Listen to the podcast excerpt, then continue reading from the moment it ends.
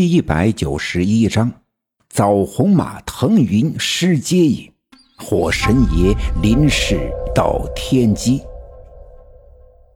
我从没想过自己的生命会有什么不凡，更没想过自己的未来会变成什么样子，所以也从没预料到自己会经历怎样的危险。我仅有八岁，在这个世界上才生存了八年。我还不懂得什么是责任，便要被迫去接受、去担负、去承担。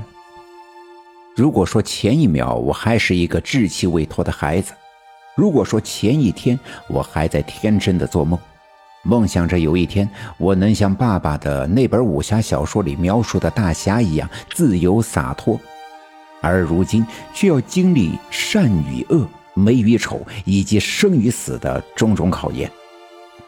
或许这便是奶奶所说的命中注定。即便我不懂得什么是前世，什么是今生，却要遵循着命里注定的安排。记得前几天常三太太说过，要正式的成为他们柳门的常家弟子，都必须要经历三劫五难。其实我并不明确劫难的定义，我的劫难是从哪一件事开始，哪一件事结束。我只知道，我正在经历一次又一次的经历，我永远预想不到的危险，我找不到尽头，又无法抗拒，于是我只能承受，而每一次承受都是一次难忘的经历。我的脑海里都会闪烁出我从不知晓的情景，那些情景似真似幻，如梦如醒，像是虚无的幻觉。又好似确切的真实。我被困在山洞里的时候几乎绝望，尤其是看着常三太奶带着我奶奶乘风而去的时候，那种孤独与寒冷几乎让我崩溃。而很快，我的体内升腾起一股炙热的能量，这股能量瞬间将山洞里的空气烘烤的滚烫。我脚下的沙石渐渐的融化，变成了暗红色的岩浆，慢慢的向前流淌。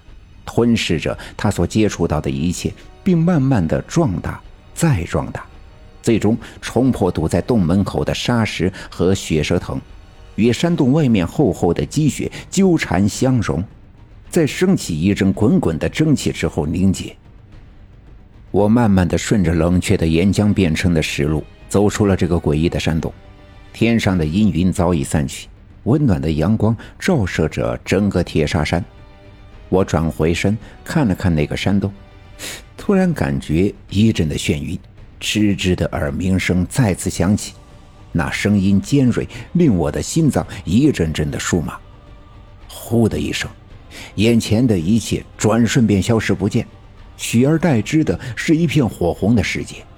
这世界里的每一块石头都在燃烧，每一条河流都流淌着岩浆，每一棵树木都喷射着火焰。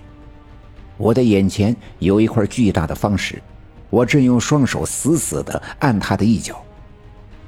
石头的下面是个黑漆漆的洞口，顺着缝隙钻出刺骨的冷风。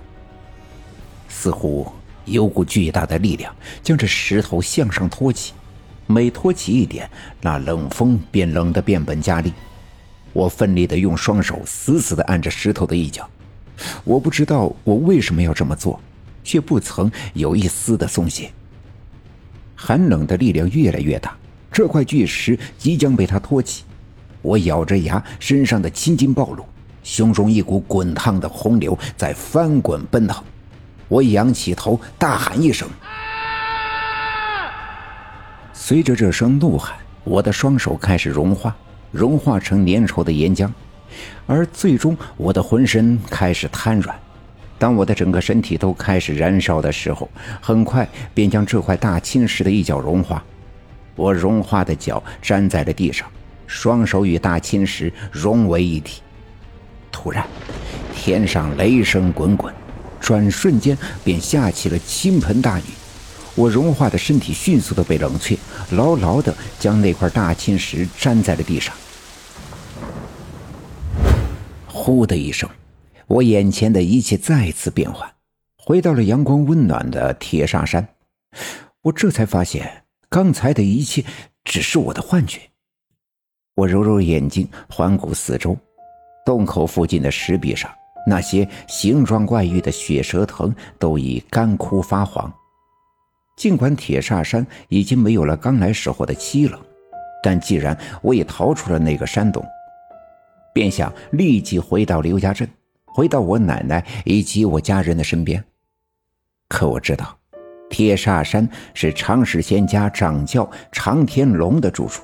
距离我的刘家镇呀有千里之遥，我还没有学会像常三太奶那样乘风驾云，那么我该怎样才能回去？正在犹豫之间，突然从西南方向闪过一道红光，没等我缓过神来，一匹枣红色的大马出现在我的面前，我认得它。刚才我被困在洞里的时候，曾透过血蛇藤的缝隙看到长三太奶和我奶奶。就是骑着这匹枣红色的马飞来铁砂山。